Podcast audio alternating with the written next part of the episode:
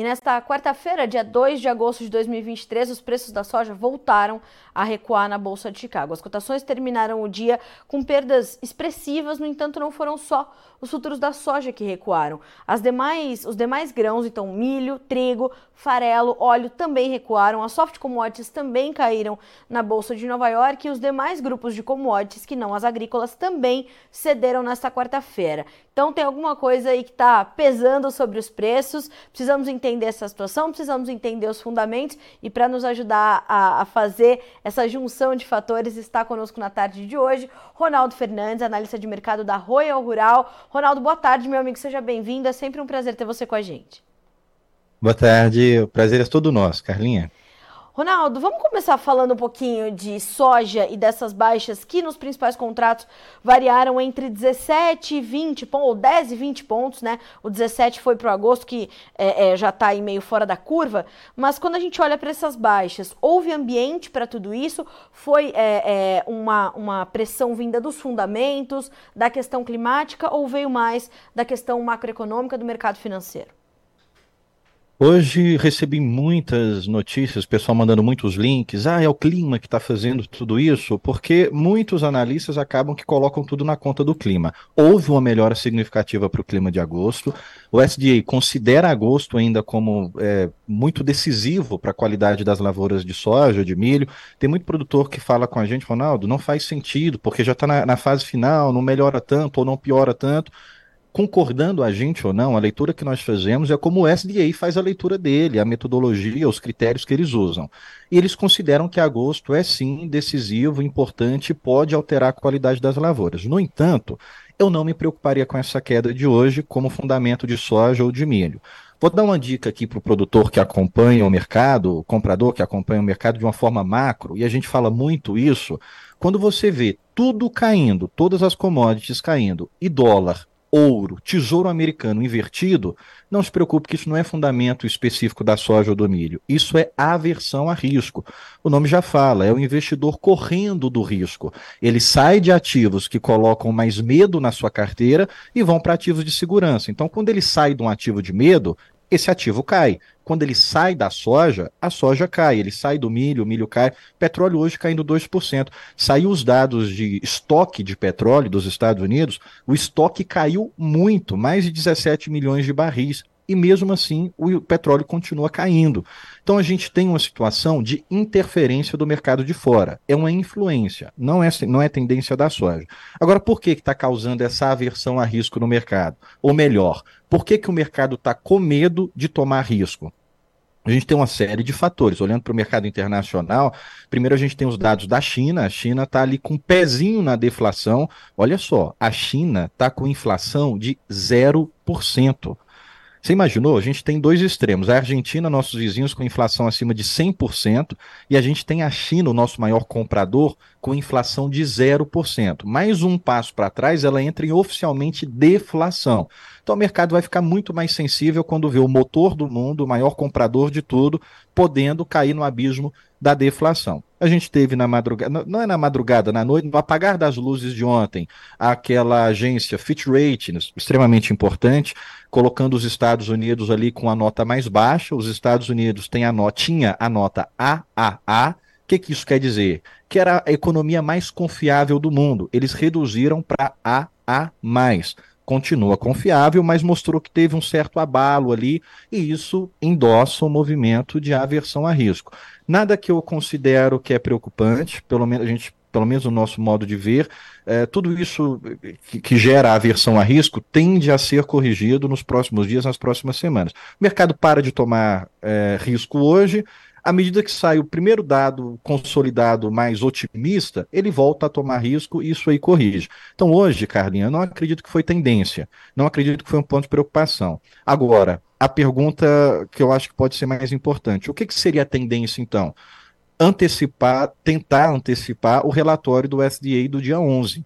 Esse relatório de agosto pode criar, sim, um movimento para o mercado a ficar mais tempo. Agora, Ronaldo, é, a gente recebeu também uma, uma notícia hoje lá do rebaixamento da nota é, norte-americana, né, de, de, de, classificação de risco, enfim, e eu vi em algumas análises também um peso disso para o andamento das cotações. Você colocou isso na tua conta também e acha que isso ainda pode ter uma vida útil no mercado um pouquinho mais longa? Não, sinceramente eu acho que não, viu? É, é, é engraçado porque em julho, mês passado, o Brasil teve uma avaliação melhor. A gente era menos BB e a gente foi para BB. A gente ficou ali entre o melhor dos piores e o pior dos melhores. E agora essa agência é, rebaixou os Estados Unidos. Mas as outras agências, eles têm concorrentes ali que têm credibilidade do mesmo jeito, tanto que a, do mesmo tamanho da Fitch Ratings, que manteve os Estados Unidos no AAA. A secretária do Tesouro, Janet Yellen, já esclareceu, disse, olha, eles estão considerando dados defasados, a gente já, já saiu desse risco todo aí, então acredito que não, o mercado deve estar sentindo isso hoje, é muito mais a situação da China, teve situação na Europa também que, que acabou influenciando um pouco, então é muito mais um temor temporário do meu ponto de vista, pelo menos. Não acho que esse rebaixamento da classificação americana vai impactar a longo prazo. E, e, acho que é por pouco tempo. Logo eles voltam a classificar os Estados Unidos como AAA, a, a, as, as decisões monetárias de lá, os juros já estão sendo estabilizados, isso mostra que a economia está chegando num patamar de equilíbrio vai ser difícil a gente superar toda a situação de pandemia, a situação de guerra. 2023 é ano de correção. 2024 vai ser o ano de elevação, de economia, de aquecimento, mas está corrigindo. Então não acho que vai ser, vai ser a longo prazo não o efeito dessa rebaixa, desse rebaixamento dessa nota. Tá. Ronaldo, agora Uh, a gente vai olhar para isso, a gente ainda vai ter esse entendimento de como é que o mercado vai se comportar diante dessa, dessa conjuntura macroeconômica que vai continuar mudando. Mas entre os fundamentos, alguma coisa mudou ou a gente ainda está nessa principalmente nessas expectativas que uh, o mercado nos reserva antes da chegada do novo relatório mensal de oferta e demanda do USDA no dia 11 de agosto? Então, Carlinha, eu acho que é interessante a gente fazer uma leitura de alguns dados para trás para a gente tentar antecipar esse relatório.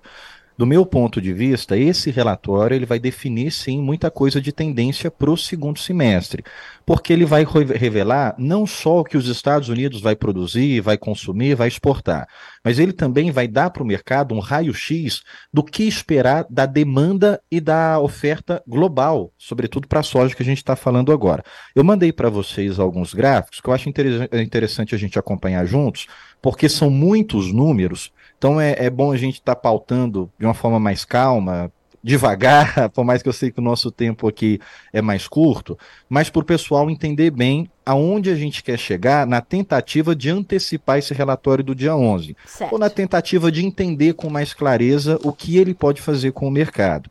Acho que o produtor que está assistindo a gente, o comprador que está assistindo a gente, já tem um certo nível de maturidade, de relacionamento com o mercado e sabe que todo mês que o SDA faz a atualização do seu relatório de oferta e demanda, ele mexe com as cotações. Exato. O relatório de agosto ele tem um peso maior. Por quê? já é depois da área plantada, finalizada, já é depois da, do desenvolvimento das lavouras em campo e ele é o primeiro relatório pré-colheita. Então, depois desse relatório, já a, gente já, a gente já começa a acompanhar não só a qualidade das lavouras, mas também desenvolvimento da colheita. Então, o mercado costuma entender que ele é um ponto final. Daqui para frente já não é mais especulação. Daqui para frente já é fato. Daqui para frente já é o jogo realmente acontecendo. Então, por isso que é importante a gente tentar entender antes o que esse relatório pode entregar para o mercado, para na hora que ele vir, a gente já está com as decisões tomadas, né? Então, é, seria interessante a gente olhar primeiro pelo gráfico de Eu área vou... plantada dos Estados Unidos para a soja. Só, só, uma coisinha, Ronaldo, tô... vamos, vamos fazer assim hum. então, ó. É, a gente tem aqui, então, para a nossa audiência ficar contextualizada.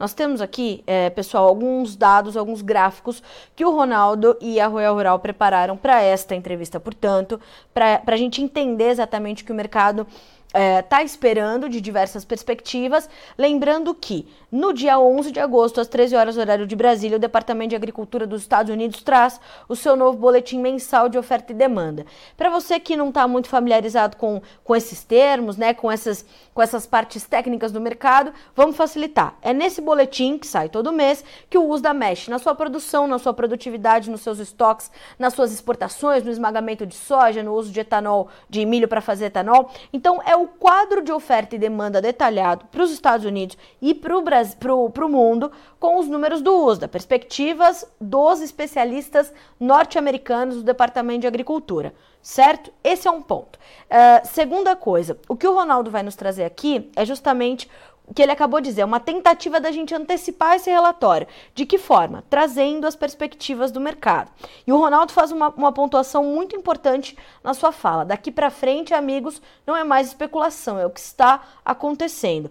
Também, Ronaldo, desculpa me alongar só nessa, nesse contexto, só para a gente poder trazer para nossa audiência o que a gente pode esperar. Maio e junho nós tivemos condições ruins de clima. Nós tivemos chuvas abaixo da média e temperaturas um pouquinho mais altas do que as lavouras gostariam. Por isso que nós temos as lavouras já fragilizadas. São 52% das lavouras de soja classificadas como boas ou excelentes. Por exemplo, o Ronaldo vai detalhar mais isso.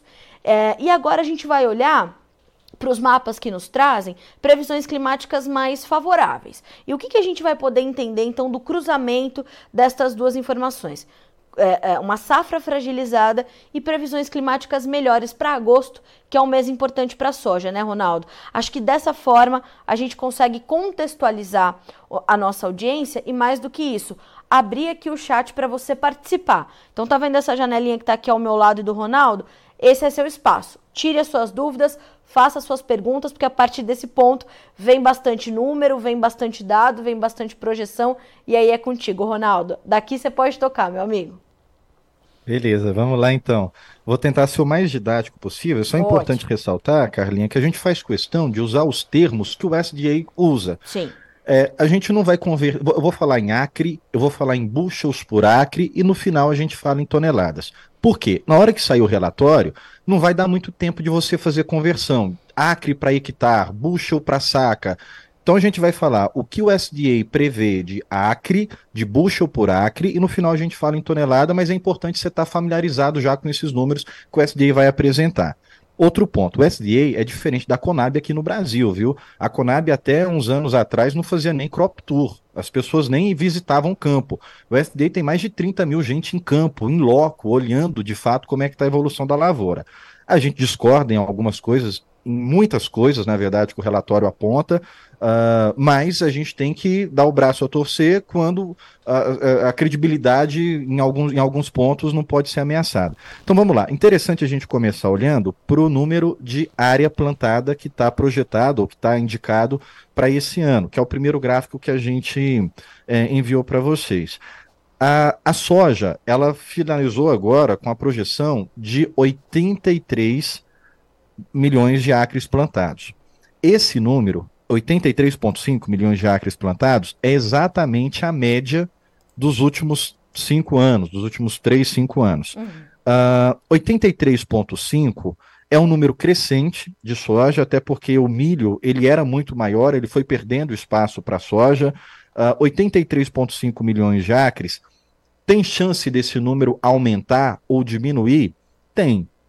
Só que o histórico do SDA nunca é aumentar a área plantada de soja no final da colheita. Sempre o número de, do, do, de, do relatório de junho, que é esse número, 83,5, é o número do relatório de junho, ele tende ou a se manter ou reduzir. Então, olha só, para já de cara, os números que a gente tem de previsão para o relatório do FDA são muito mais altistas do que baixistas para o mercado. Então, esse é o primeiro ponto. 83,5 é o número de área plantada. A tendência do SDA nunca é aumentar essa área depois de 30 de junho, é sempre reduzir. A maior redução aconteceu em 2019, mas em 2019 teve um problema que é importante a gente estar sempre com ele em mente. Na hora de colher, teve excesso de chuva e alagamento. Então perdeu muita área. Muitas áreas foram abandonadas na hora da colheita mesmo. Uh, então, 83,5 é o número que a gente tem em mente para a área plantada de soja desse ano. A área que já está uh, ah, uh, nos campos, já está evoluindo, vai começar a colher mês que vem. Número interessante para a gente olhar agora, e esse sim a gente precisa olhar com bastante atenção e com calma. Produtividade da soja comparado com a qualidade das lavouras. Certo. produtividade da soja comparado com a qualidade das lavouras. Muita atenção nesse gráfico que está aí na sua tela. 2023, a gente está na semana 30, semana do ano correndo. Nesse mesmo período, qual que é o ano que a gente teve mais semelhança foi em 2019, que é justamente o ano que eu falei que teve excesso de chuva na hora da colheita, alagou muitas áreas lá, muitas lavouras não foram colhidas. 2019, a gente tinha 54% da condição das lavouras. Condição das lavouras, 54%. A produtividade foi 47 bushels por acre. Tá. Esse ano, nós estamos com 52% da condição das lavouras e até esse momento a produtividade estimada são de 52 bushels por acre. Acho que o pessoal já entendeu onde eu quero chegar. Isso, vamos fazer uma o pausa. O que é esperado. Vamos fazer, Oi? Uma, vamos fazer uma pausa para a gente recapitular. Então, em 2019, na semana 30, nós tínhamos 47, 47, perdão, 54%, 54% das lavouras classificadas como boas ou excelentes. E uma produtividade sendo estimada em 47 bushels por acre. Hoje, 2023, a gente está falando também na semana 30 de 52% e 52 bushels por acre. Ou seja, se a gente se mantiver neste ponto, a gente pode ter um corte de produtividade, portanto. Perfeito. Ó, eu nunca gosto de comparar um ano com outro muito distante, porque as tecnologias mudam. Só uma curiosidade, Carlinha, em 87, 87, a qualidade das lavouras estava em 73% e a produtividade foi menos de 40. Então, por quê? De lá para cá, muita coisa mudou, a adubação, a semente. Então, a gente nunca pode comparar um ano muito distante. Mas se a gente olhar 2005, 2006, também estava ali com a qualidade nesse mesmo período em torno de 53, 54% e a produtividade em torno de 44, 43 bushels por acre. Olhando para 2019, a gente teve essa peculiaridade. Choveu muito no final, na hora da colheita. Mas esse período que a gente está comparando aqui é a semana 30, é até onde estava fluindo bem. Então, 54 lá em 2019, 54 de qualidade, 40 é, e 7 de produtividade. Agora, a gente tem 52 de qualidade e uma produtividade que estava estimada em 52 também. Ora, o mercado sabe que vai cair essa produtividade. Qual que é o impacto disso? É aqui que eu quero chegar para a gente chegar com mais calma. 54 bushels por acre quer dizer o quê? Quer dizer uma produção de 117 milhões de toneladas. 52, 50, eu falei 54 errado, 52 bushels por acre, quer dizer uma produção de 117 milhões de toneladas. Uhum. Se o SDA, aí vamos imaginar cenários possíveis, né? Primeiro cenário aí, se ele corta um ponto de 52 para 51 bushels por acre, ele vai reduzir, no final, 2 milhões de toneladas. Se ele corta um ponto de 52 para 51 bushels por acre, mantendo a mesma área, são 2 milhões de toneladas a menos de soja na produção americana. Vamos a uma safra de corta... 115 mil, 115 milhões. 115 milhões, isso aí. Se ele corta dois pontos, de 52 para 50 bushels por acre, a gente tem uma quebra de 4 milhões de toneladas, de 117 para 112. Se ele for considerar o cenário de 2019 e coloca a mesma produtividade de 47 bushels por acre, a quebra é de mais de 10 milhões de toneladas. Então, esses são os cenários possíveis. Repete para mim, ter... mim esse número, por favor, Ronaldo. Se o SDA considerar a mesma produtividade de 2019, 47 bushels por acre, é uma quebra de 10 milhões de toneladas do número que foi colocado agora no mês passado, de 117 para 106. Tá. Então, uh, o que nós acreditamos? Eu, particularmente, não acredito que o SDA vai colocar o mesmo cenário de 2019, por essa série de coisas que a gente está falando. É uma tecnologia melhor que a gente tem esse ano, é uma adubação diferente, uma, no sentido de melhora. Uh, a gente tinha a situação do alagamento lá em 2019, mas o cenário 2 ali, deles cortarem dois pontos, é bem possível. Um ponto que a gente tem que se atentar, com muita atenção aqui: o SDA é conservador. O que, que isso quer dizer? Eles não gostam de fazer corte quando fazem corte, tentam fazer o mínimo possível. Só que agora está muito evidente.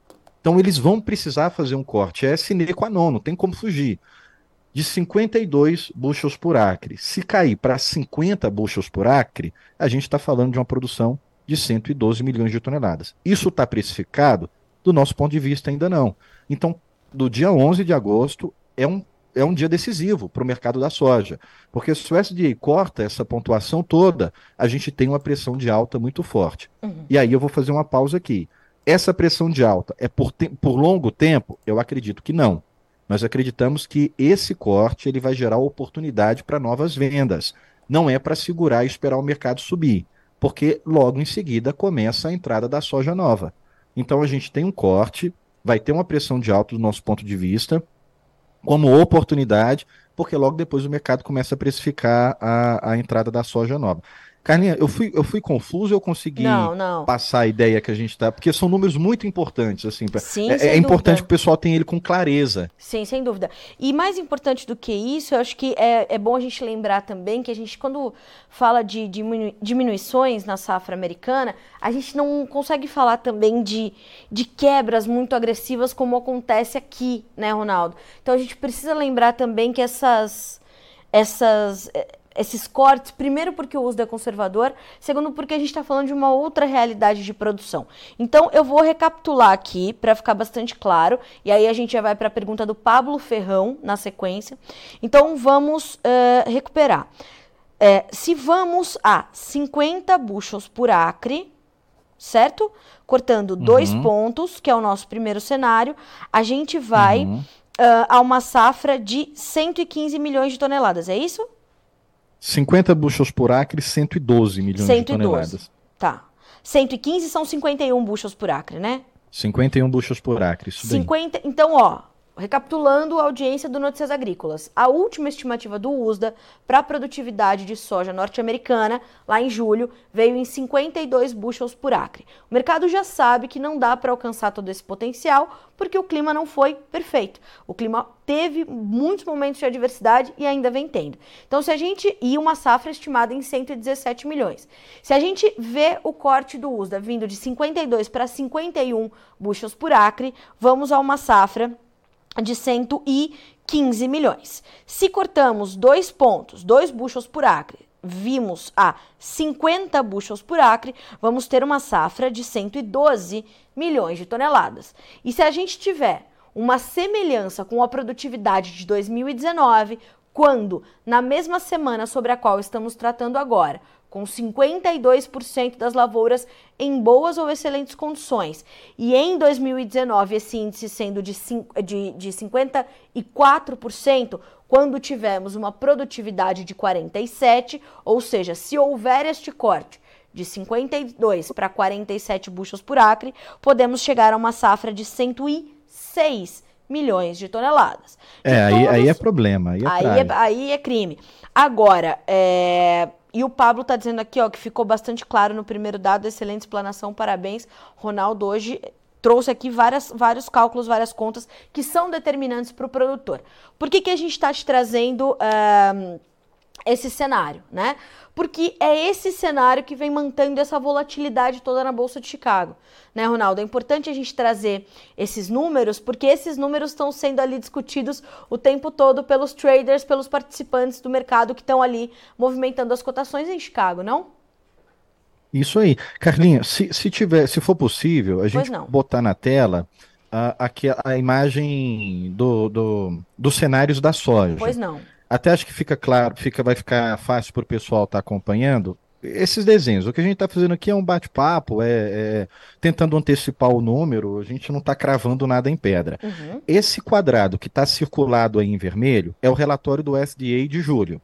Então, o que, que a gente tem? Área plantada de 83 milhões de acres, produtividade 52 bushels por acre, vai dar uma tonelada de 117 milhões de toneladas, uma produção. O que, que isso vai resultar? No estoque final de 8 milhões de toneladas. Esse é o quadro atual do SDA, falando de julho. Lá, quando a gente vai para os cenários, o que, que a gente está fazendo? Brincando com a produtividade, mantendo a área plantada. Olha, se o SDA alterar a área plantada, vai ser uma grande surpresa para mim e vai ser inédito, viu? Sim, para mim é, também. Se ele alterar para cima, porque todas as alterações depois de julho são para baixo. Sim. Ele nunca alterou para cima. Então ele sempre reduz a área. Depois de julho, ele diminui a área, ele não aumenta.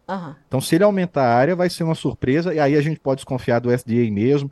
Aí falar que é teoria de conspiração, eu também vou acreditar, porque ele vai fugir muito do, do, do que é o padrão que ele costuma fazer. Sim. E esse ano a gente não viu isso acontecendo, a regra permaneceu. Primeiro cenário: se sai de 52 bushels por acre for para 51, uma produção de 114 milhões de toneladas, qual que é o impacto disso no estoque final? De 8 milhões vai para 5. Aí a gente não mexeu em nada ali embaixo. Ele continuou com a mesma exportação, ele continuou com, me com o mesmo consumo interno.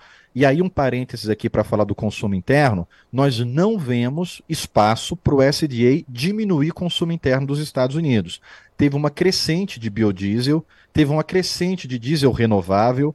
O que ele poderia mexer ali seriam nas exportações. Se o SDA reduz exportação americana, ele vai ter que aumentar as exportações brasileiras. Então, aí, favorável para a soja brasileira. Primeiro cenário, não mudaria muito. É, ficaria ali com 5 milhões de toneladas final, e se ele não mexesse em nada, dá para permanecer, aí não vai, não vai bagunçar muito o mercado. Cenário 2, do nosso ponto de vista, é o mais provável ele sair de 52 bushels por acre e para 50, e aí seria um corte grande. Lembrando que no último relatório ele já caiu 5 milhões de toneladas. Ele iria cair mais 4 nesse daqui. Sim. E aí ele já ia ter que fazer, ele já ia ter que fazer um ajuste a, ali nas suas exportações e o Brasil ia ganhar espaço. Cenário 3, embora ele seja lógico, ele seja coerente quando a gente compara com 2019, nós achamos pouco provável ia ser um corte muito drástico, Sim. ia ser um corte muito agressivo, o que não é a cara do FDA fazer. Sim. Não é o costume deles fazerem isso. Então acho que esse terceiro cenário é pouco provável de acontecer. Tá. Mas é uma lógica. Ele, ele seria justificável por causa da qualidade das lavouras. A gente está com qualidade de lavoura nos Estados Unidos que justifica um grande corte. Só que não é o costume dele. Então, só, só por isso, só porque não é o padrão deles fazerem isso, deles serem agressivos desse jeito, a gente acha que eles não podem fazer. Sim. Então, o cenário 2, do nosso ponto de vista, é o mais provável, mas o que eu quero dizer aqui para quem está nos assistindo, que o número que você tem que mirar, que ter atenção, na hora que sair o relatório do dia 11, é justamente a produtividade a gente sempre atenta ali na hora que ele vai falar dos, do, do, das toneladas. Mas por que, que ele está colocando uma produção de 115, de 112, de 117? É por causa da área plantada e da produtividade. O produtor sabe bem disso.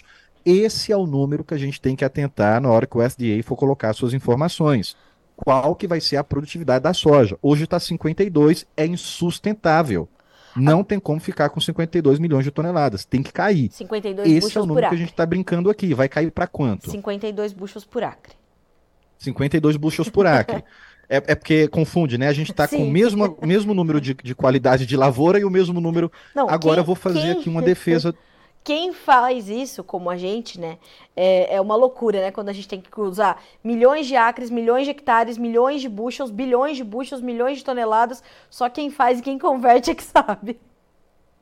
É, tem que ir com muita calma, né? Quando você faz isso muitos anos, isso Sim. vai ficando natural e, e, a nossa dificuldade é explicar, porque como a gente está muito familiarizado com os termos, para quem não está, pode parecer uma sopa de confusão, mas com calma todo mundo entende.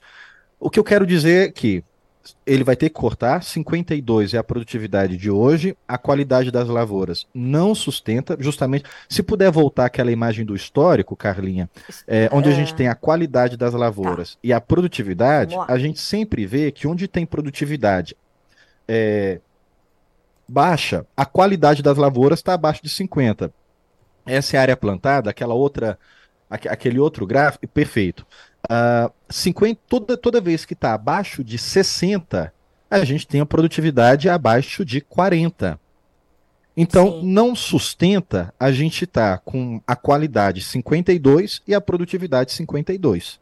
Então, esse é um ponto. Sim. Então, é, é, é eu acredito que Uh, fica fica autoexplicativo com os números. Se, ainda... se, eu falando não ficou fácil de entender, mas os, depois o pessoal volta no vídeo, para no gráfico daí, ou chama a gente no Instagram, a gente passa esses dados para vocês também.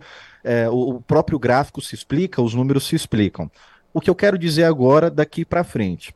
Acredito que esse, esse corte está precificado? Não. Não acredito que o mercado entendeu, não acredito que o mercado precificou. A partir de agora, a gente começa a esperar o que o mercado espera. É pleonasmo mesmo. A gente vai esperar o que o mercado espera. Uh, não tem os números da expectativa ainda. Porque é o seguinte: sai o relatório dia 11. Antes do dia 11, o mercado começa a fazer as suas apostas. Ah, acho que vai subir tanto, acho que vai cair tanto. E aí consolida as apostas do mercado. Não, e no Conforme está fechado a e antes do relatório do dia 11, né, Ronaldo, no dia 7 a gente ainda tem um relatório semanal de, de, de condução de lavoura, que nada nos garante que a gente não vai ter uma nova redução ou um aumento, enfim.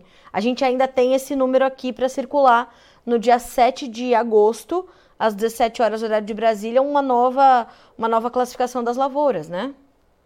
É, não é costume do SDA, na, em agosto, ele mudar muito a classificação das lavouras, porque em agosto já está bem avançado né, a, a, a, vida das plantas. Então, a gente pode ver a alteração, mas eu acredito que essa alteração ela não vai ser mais que 1, 2% daqui até lá. Então, é, é, perfeito o seu ponto, pode haver, mas esse ano a gente está tendo muitas surpresas, então pode vir uma surpresa na qualidade das lavouras. Eu acredito que ele não vai mudar tanto, se mudar é 1% para cima ou para baixo. O ponto que eu quero deixar claro a nossa opinião é que nós eh, imaginamos, nós enxergamos que esse corte não está precificado. Conforme o mercado colocar a sua expectativa, aí sim ele precifica. Isso deve acontecer antes do relatório. Então é daqui até semana que vem, já vai ter que precificar esse evento de corte ainda não está precificado, mas ele é precificado antes do relatório. Daqui a semana que vem, o mercado coloca sua expectativa de corte. Na hora que vem essa expectativa, acreditamos que vai ter um movimento de alta, só que esse movimento de alta nós acreditamos ser temporário, porque logo em seguida, no em final de agosto para frente, a gente começa a acompanhar a evolução de colheita. E aí, colheita, conforme for entrando, derruba preço. Isso é, é, é, histórico, isso é soberano. A oferta, o pico da oferta é no momento de colheita. E quando, quanto mais oferta, mais os preços sofrem. Então a gente acredita que vai ter corte, vai ter alta como oportunidade. Depois ele começa a sentir a entrada de produto novo no mercado e tende a cair. Então, é, acredito que a gente deixou claro o que é a nossa expectativa de corte. É, acredito a gente deixou claro que a gente tem uma expectativa de alta ainda antes da entrada da colheita, e dali para frente é bom tomar as decisões com muito pé no chão, com muita calma, mais rápido, porque senão a gente pode perder o time de oportunidade. Sim. Bom, uh, Ronaldo, como é que o mercado no Brasil vai se, vai se comportando antes da chegada desses números, com essa volatilidade em Chicago?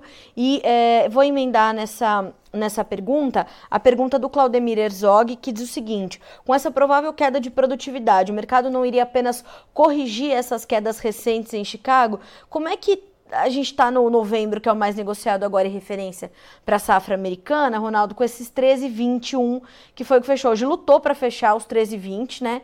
Foi ali esticando até onde podia, fechou com 3 dólares e 21 centavos por bushel. Chegou a trabalhar nos 13,19, um pouquinho acima dos 13,20, mas fechou ali.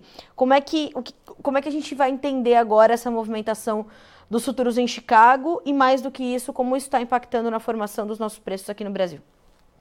Perfeito essa colocação do, do Claudemir, né? Sim, Claudemir é... Herzog.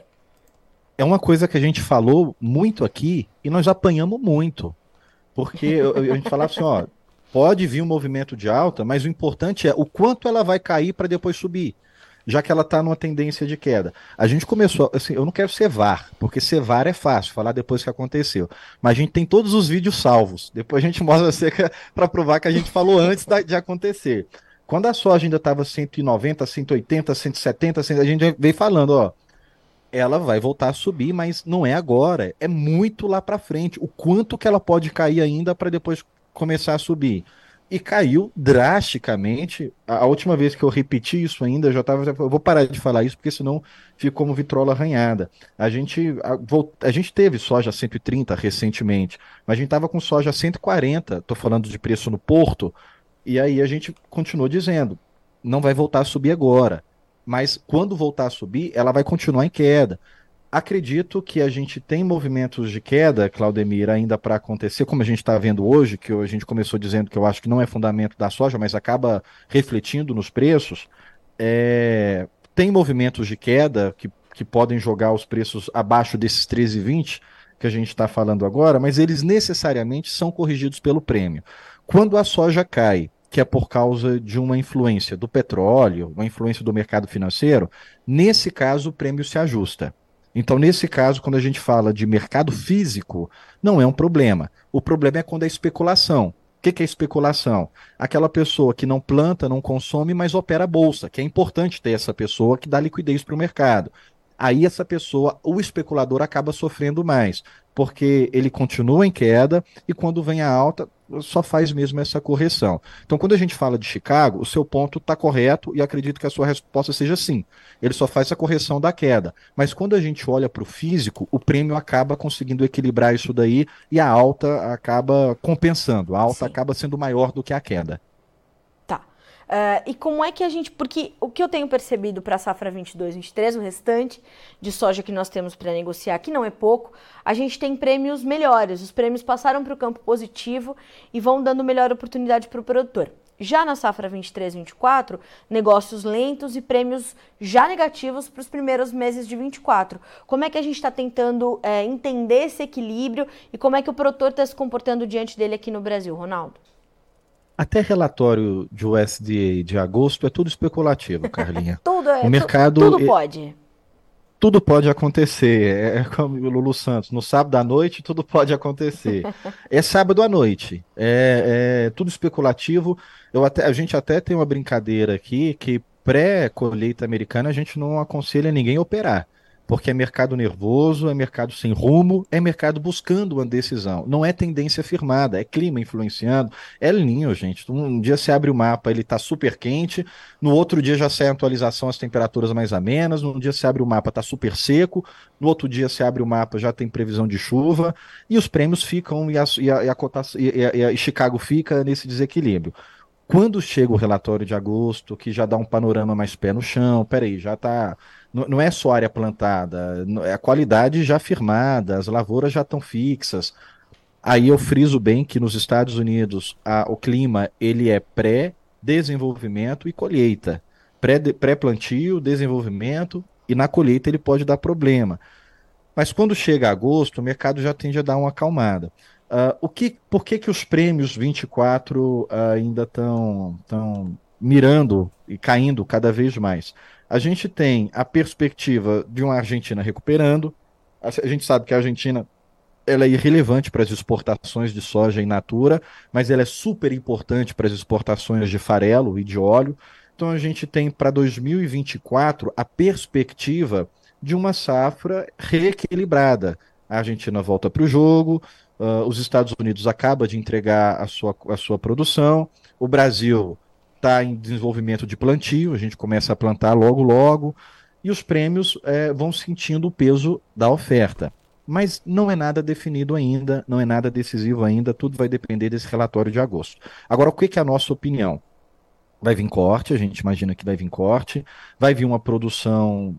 É, não vou dizer razoável, que é uma palavra feia para dizer, mas vai vir uma produção. Uh, uh, depende muito desse corte, né? Mas se a gente falar uh, que vai vir esse cenário de 50 bushels por acre, 112 milhões de toneladas, não vai vir uma produção que vai uh, uh, destruir a oferta. Vai vir uma produção aceitável, não, não suficiente para causar um grande movimento de alta para o 2024. Então, acredito que esse prêmio ainda pode sofrer de 2024 que a gente está falando. Agora, do cenário brasileiro atual, Uh, o produtor ele vai, vai fazer o prêmio. O produtor brasileiro é quem vai fazer o prêmio, à medida que ele segura soja ou segura milho, à medida que o produtor entrega esse volume para o mercado. É assim que o prêmio vai sentir agora, nesse segundo semestre de 2023. Para 2024, à medida que a colheita americana for, for evoluindo, vai acabar causando mais pressão e não vai ter jeito. Tá.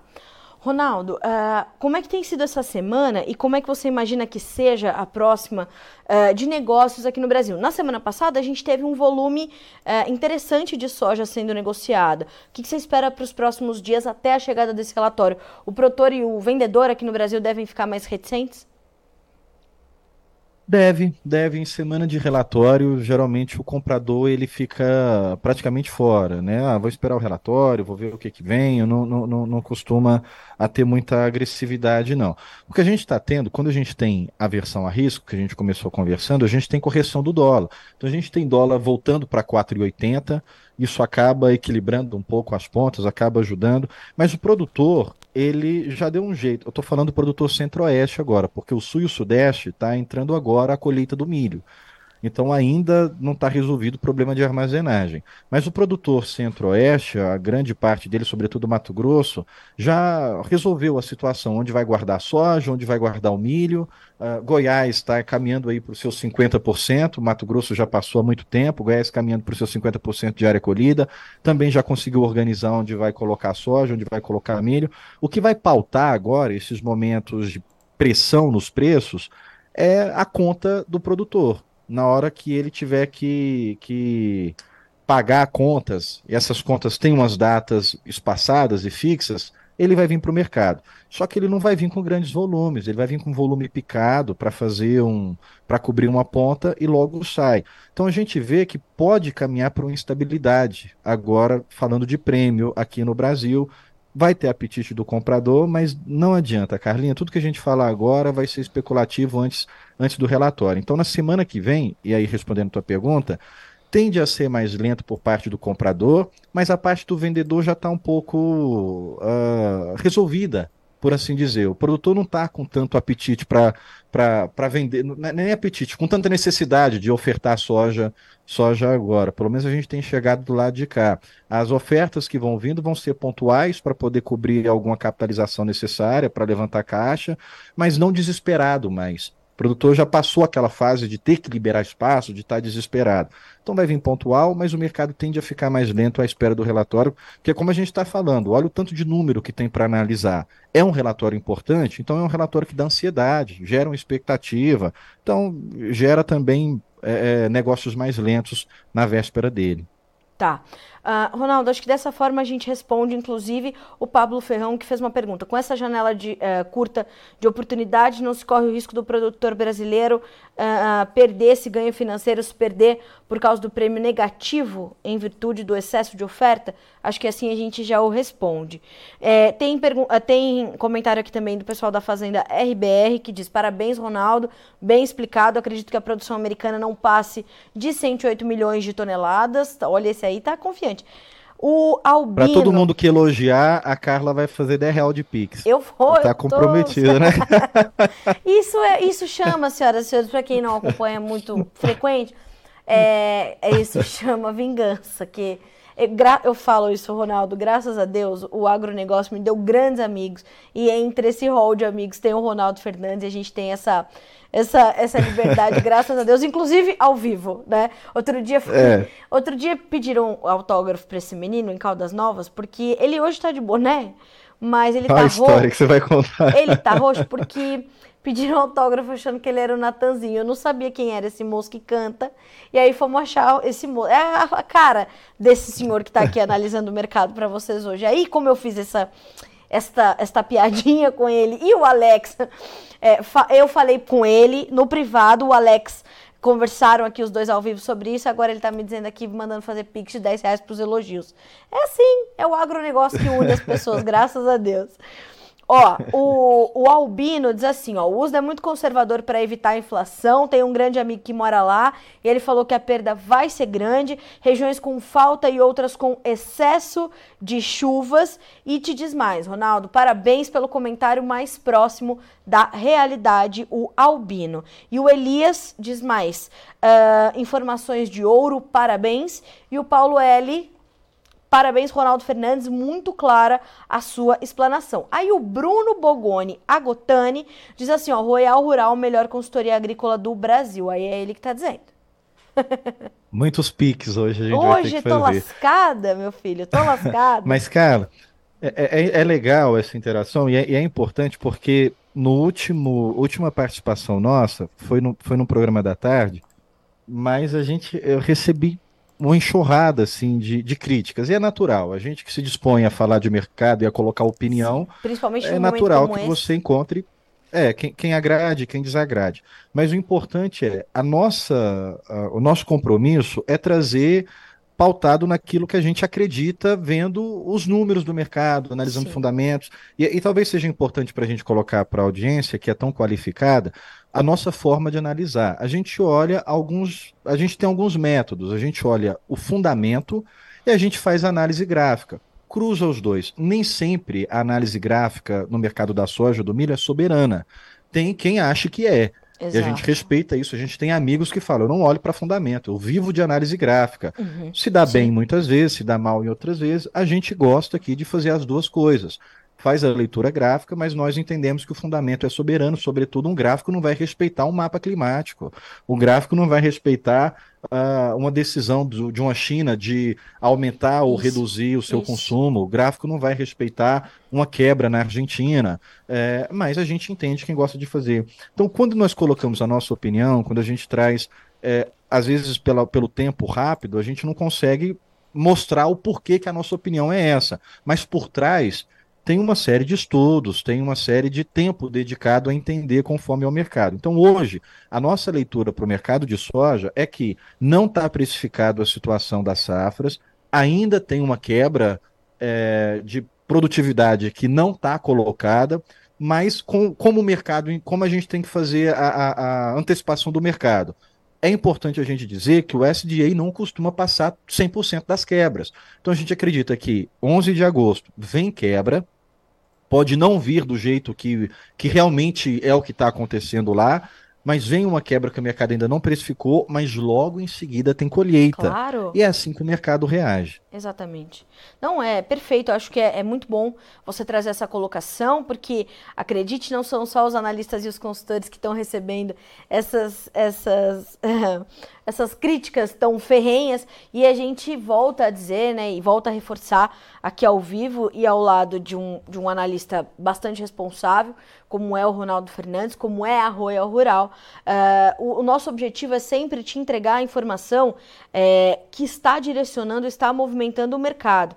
E a gente não pode maquiá-las, né, para que você se sinta mais confortável com os preços ou com o andamento dos mercados. É nossa responsabilidade também te dar as más notícias. E as más notícias são: é momento de pressão sobre as cotações. Então é preciso você rever as suas estratégias é, e, e tornar a sua comercialização ainda mais profissional, né? É separar realmente quem é empresário rural de quem é produtor rural. Então, Ronaldo, quero muito te agradecer pela disponibilidade e pelos dados detalhados que você trouxe para nós por aqui. Os, os, comentários continuam chegando para você aqui é, de, de elogio. Eu vou fazer mais pics agora. Então, obrigada mais uma vez, meu amigo, por estar conosco. É sempre um prazer ter você e ter todo o time da Royal Rural conosco. Portas sempre abertas para ti. Obrigada. Obrigado, Carlinha. Sugestão que eu deixo para o pessoal é pausa o vídeo, volta no vídeo depois, que sempre Isso. fica disponível no YouTube do Notícias Agrícolas. Vê esses gráficos com calma, até para discordar. Os gráficos são dados, são fatos. Eu vou é disponibilizá-los também, sim. É, é, então. Isso.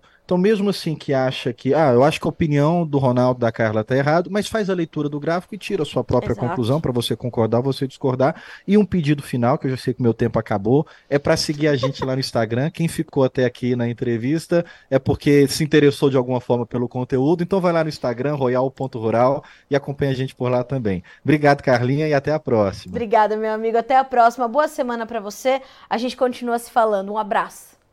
Um abraço, até mais. Até mais. Pois é, senhoras e senhores, a gente tenta, a, acima de todas as coisas, te trazer a informação de forma mais esmiuçada possível e aproximar né, a gente, os analistas, de você né? É, fazer essa, essa ponte para que a informação fique mais palatável, né? Principalmente em momentos de pressão sobre os preços, onde você vai ter ali uma margem talvez mais magrinha, né? É, mas lembrando que você teve os últimos três anos de margens muito favoráveis e nem a, a, os mercados de commodities são cíclicos.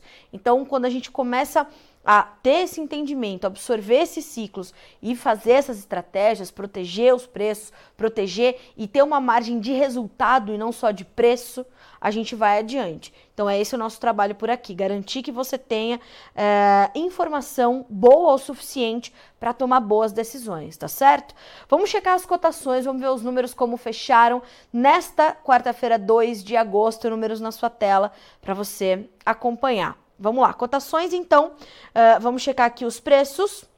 Nós temos no fechamento da soja o agosto com 14 dólares e 29 centos por bushel, uma perda de 17 pontos. O setembro, 13 dólares e 76, 10 pontos mais 25 de queda. O novembro, 13 dólares e 21, caindo 20 pontos. O janeiro, 13 dólares e 30, a baixa nesse caso, 19 pontos mais 75. Vamos aos preços do milho.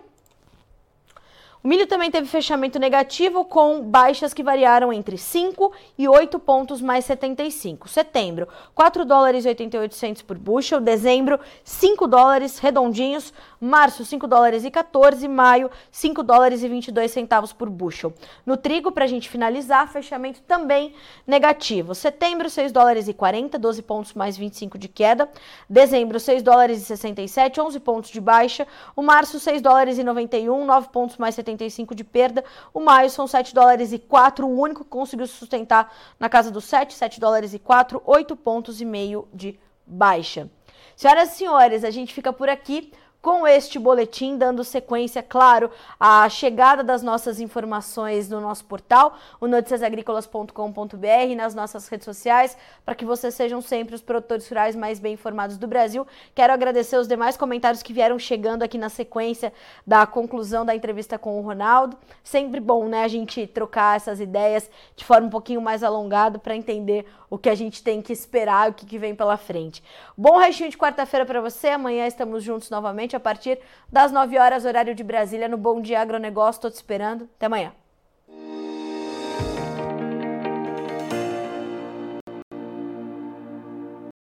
Participe das nossas mídias sociais no Facebook Notícias Agrícolas, no Instagram, arroba Notícias Agrícolas e em nosso Twitter, arroba Noteagri. E para assistir todos os vídeos, se inscreva no YouTube, na Twitch, no Notícias Agrícolas Oficial.